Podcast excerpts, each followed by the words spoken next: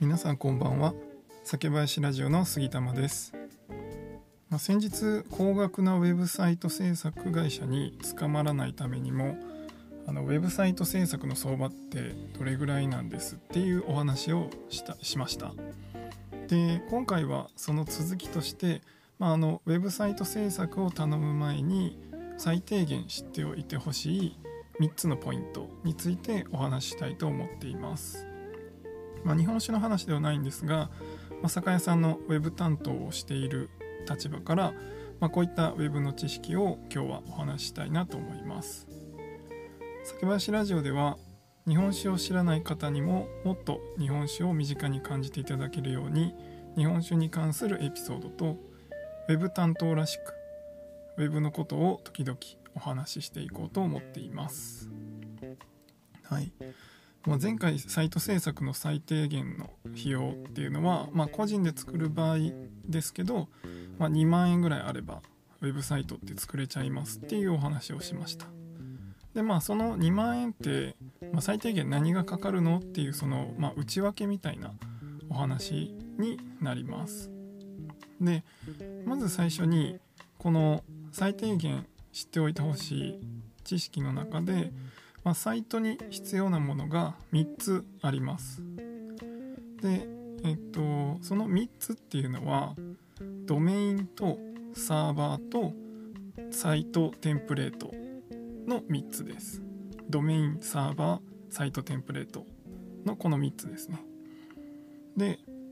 まあ、ウェブサイトを簡単に例えると、まあ、一軒家を作るのと基本的に同じとイメージしてもらえばいいんですけど、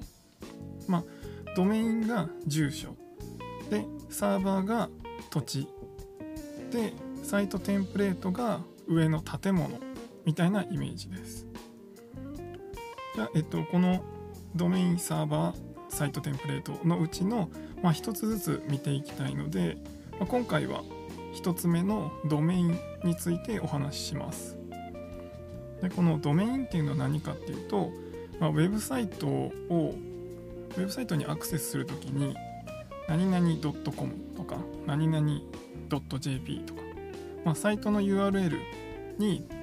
まあ、最初についている部分のことをこドメインって言います。例えば僕自身もブログをやってるんですけど酒林 .com っていう、えーと、ドメインでブログを運営しています。でこのドメインっていうのが、まあ、ウェブサイトの住所になってどこにサイトがありますっていうふうに、まあ、検索エンジンに渡す。例えば Google で検索した時にその URL を入力するとそのウェブサイトに行けますよね。なんでそれは何でそこに行けるかっていうと住所がここですっていうのを検索エンジンに教えているから、まあ、そこに行ってそこにある、えー、建物なんでサイトを、えー、と表示してくれるというのが、まあ、ウェブサイトのざっくりしたイメージというか、えっ、と、その仕組みになります。でこの知らない人がいるかもしれないんですけどドメインっていうのは自分でどういう何々 .com の何々の部分は自分で決めてでお金を払って契約します。まあ、何々 .com とか何々 J.jp っていうその末尾の .com.jp によって、まあ、多少値段が違うんですけどだいたい費用は1年間で1000円ぐらいの契約料になります。でまあこの住所はこう登録制というか毎年更新制になるのでまあ、あの1年で1回1000円払えば終わりっていうわけじゃなくて、まあ、毎年更新して、まあ、逆に言うといらなくなったらそこで更新を切って、まあ、それ以上払わないっていう感じです。なので、まあ、サイトをずっと続けるのであれば、まあ、毎年その1000円ぐらいの費用を払い続けるっていう感じになります。なのでまあまずは初期費用の1つ目その2万円の内訳の初期費用の1つ目としてドメインっていうものがあってそれはま1000円ぐらいかかるっていうことを覚えておいてもらえればなと思います。で、まあ、この契約の方法などはここで説明するっていうよりは、まあ、あのドメイン取得方法とかで調べてもらえば、まあ、いっぱい出てくるんですけど、まあ、あの有名なところでいくとお名前 .com みたいなサイトで取得できたりします。なので、まあ、そのどういう風な URL にするかの名前を決めてで登録情報を入れて入金したらその時からもう自分の何々 .com っていうのをと手に入れれるというのがこのドメインになります。でもこの作業自体はあまりその設定に何か手間がかかるとかもほとんどないので、まあ、手間賃も誰かに頼んだとしてもそんなに上乗せできない部分かなと思います。なのでまあほぼ契約費用の、まあ、1000円とか2000円ぐらいなので、まあ、見積書のあの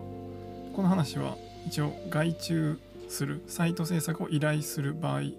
に、まあ、見てほしい最低限の知識っていうことなんで、まあ、見積もりをもらうと思うんですけど、まあ、その詳細の項目でドメイン取得とかそういうのが書かれていた場合は、ま、その費用を見てもらってまあ普通は、ま、ちょっと手間賃取っても、ま、5000円とか、ま、取れてそれぐらいの程度だと思うので、まあ、そこの費用をちゃんとちゃんとした適正な費用であの請求してきてるかっていうのを、まあ、一回確認してみてほしいなと思っています。ちょっとあまり聞き聞き慣れない言葉がいっぱい出てきたと思う方もいるかもしれないんで、まあ、今回はちょっとここまでにしておきます。で、まあ、ちょっと繰り返しになるんですが最低限覚えておいてほしい3つのポイントはドメインサーバーサイトテンプレート。この3つ。で今回はそのうちのドメインについてお話ししました。で次回は、えーと、サーバーについてお話ししていきたいなと思います。ちょっと今日よりはもう少し複雑になるかもしれないんですが、まあ、そんな難しい話ではないんで頭の片隅に入れてもらう知識としてちょっとお話したいなと思っています。では今回は、えっと、以上にしたいと思います。今回の、えっと、お話が役に立ったと思った方は是非いいねとかフォローとかをお願いします。また何か質問とかあればコメント欄とかレターであのお寄せいただければそれにお答えすることもできますので是非よければそちらもよろしくお願いします。ではまた次回の配信でお会いしましょう。ご視聴ありがとうございました。